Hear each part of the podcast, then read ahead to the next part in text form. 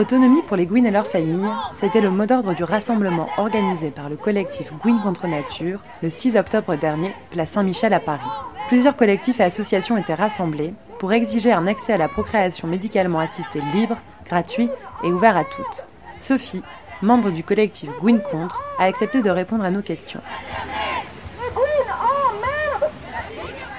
On est un collectif qui s'est formé à la base en juin dernier à l'occasion de la Pride. Et là, on avait une, euh, une action qui s'appelait Gwyn contre les déportations. On s'était créé pour à la fois revendiquer du coup une identité lesbienne dans nos politiques. Et puis après, on a décidé de, continuer étant donné que les débats sur la PMA commençaient et qu'on ne se trouvait pas euh, et nos idées et notre manière d'imaginer nos familles. Gwyn n'était pas euh, représentée telle qu'elle avec les débats qui se sont ouverts au Parlement.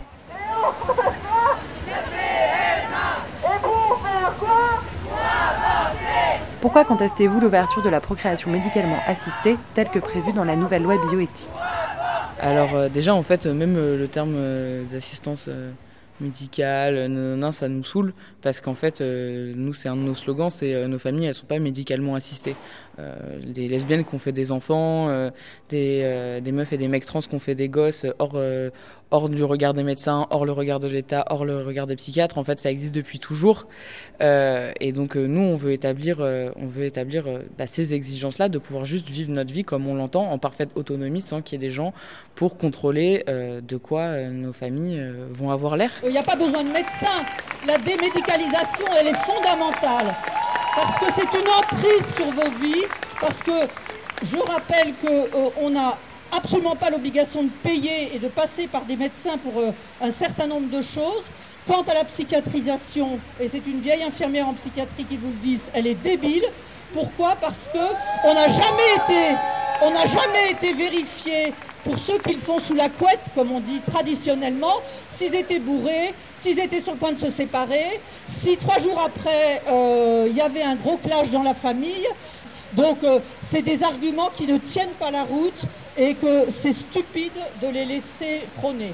alors on ne sait pas si on va être entendu par le gouvernement, sûrement pas, parce que nous, en fait, on réclame à la fois euh, qu'il n'y ait absolument aucune levée d'anonymat, parce que nous, on trouve ça hallucinant, en fait, que dans le programme du gouvernement et des parlementaires, de tous ces mecs euh, hétéros, vieux, croulants, euh, on nous impose l'idée euh, qu'en fait, il faudrait des hommes dans nos familles à tout prix, alors qu'ils pourraient surgir à la majorité de nos enfants. Ça donne l'idée aux enfants qu'en fait, ils sont incomplets tant qu'il n'y aurait pas un père dans leur famille. Et ce qui est complètement hallucinant, parce que là, c'est pas une question de père, c'est une question de gamètes.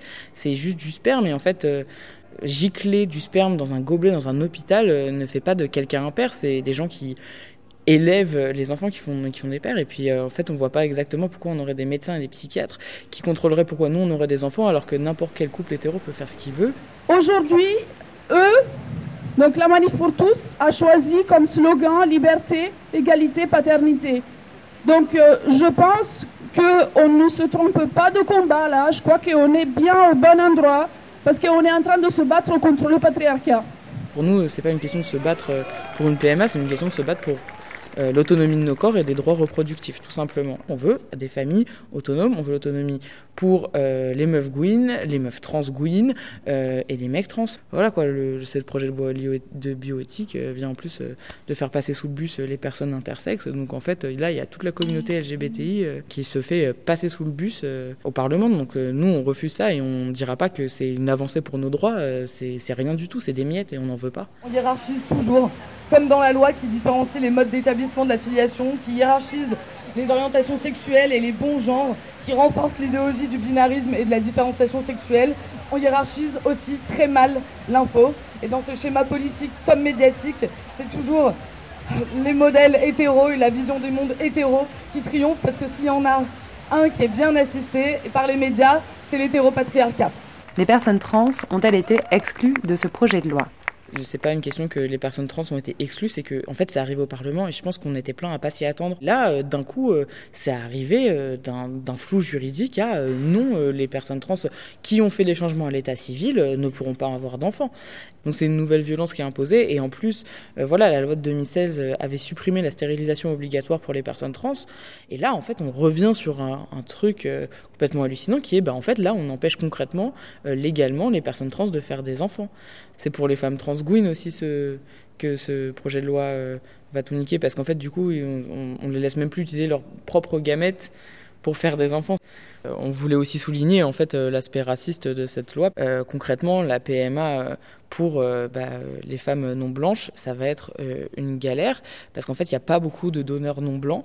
Et donc, du coup, de fait, soit il y a un appareillage qui est décidé euh, avec, les, avec les médecins, mais en fait, les médecins peuvent aussi refuser qu'il y ait un accès à la PMA parce qu'il n'y a pas d'appareillage, c'est-à-dire de donneurs qui, ont, qui sont du coup bah, non blancs aussi. Enfin, ça peut aussi être des médecins qui vont forcer du métissage parce qu'il n'y aura que des donneurs blancs et pouvoir décider de ça, même sans l'opinion des mères, parce que c'est les médecins qui décident en fait comment ça se passe les appareillages. Du coup, nous, on est aussi pour le fait de pouvoir faire des dons dirigés, ce qui peut sembler paradoxal par rapport au fait qu'on est contre la levée de l'anonymat, mais on, là, on est dans un truc où on veut l'autonomie totale. Et si on a envie que nos potes PD nous filent du sperme pour avoir les enfants qu'on a envie qui nous ressemblent et qui nous ressemblent, euh, nous, ça nous semble complètement logique et c'est nos corps et nos choix et nos familles.